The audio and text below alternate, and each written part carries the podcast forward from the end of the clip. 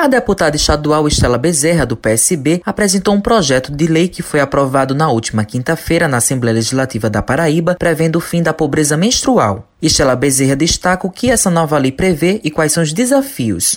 A menstruação sem tabu, ela cria um programa que busca universalizar o acesso ao absorvente e aos coletores menstruais. O que a gente observa é que os absorventes são de alto custo e a população mais empobrecida não tem acesso, além da menstruação ser um tabu que, dentre outras coisas, contribui com a evasão escolar. Então, de imediato, ele prevê que as alunas das escolas de ensino fundamental 2 da rede pública, elas tenham acesso acesso a absorventes higiênicos e isso diminua o índice de evasão escolar que ocorre em decorrência desse fator. O desafio dessa lei é porque ela visa também uma ação de campanha, uma ação de incentivo, tanto de incentivo fiscais para doações e aquisições para esses essas finalidades que nós previmos aqui para as populações mais vulneráveis, mas também de ações de campanha que visem naturalizar e inserir o ciclo da menstruação na vida das pessoas, na vida da sociedade, sem tanto peso, sem tanta discriminação.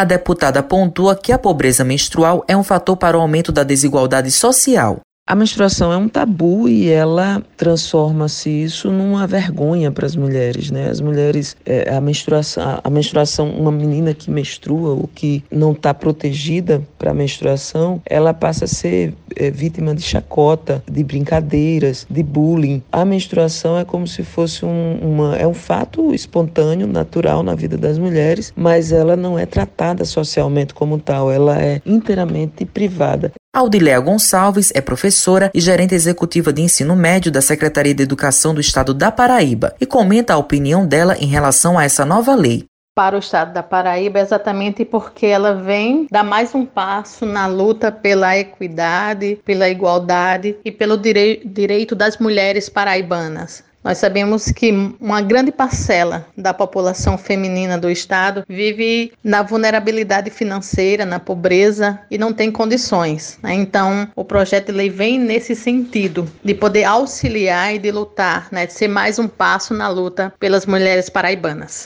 Matheus Silomar para a Rádio Tabajaro, emissora da EPC, empresa praibana de comunicação.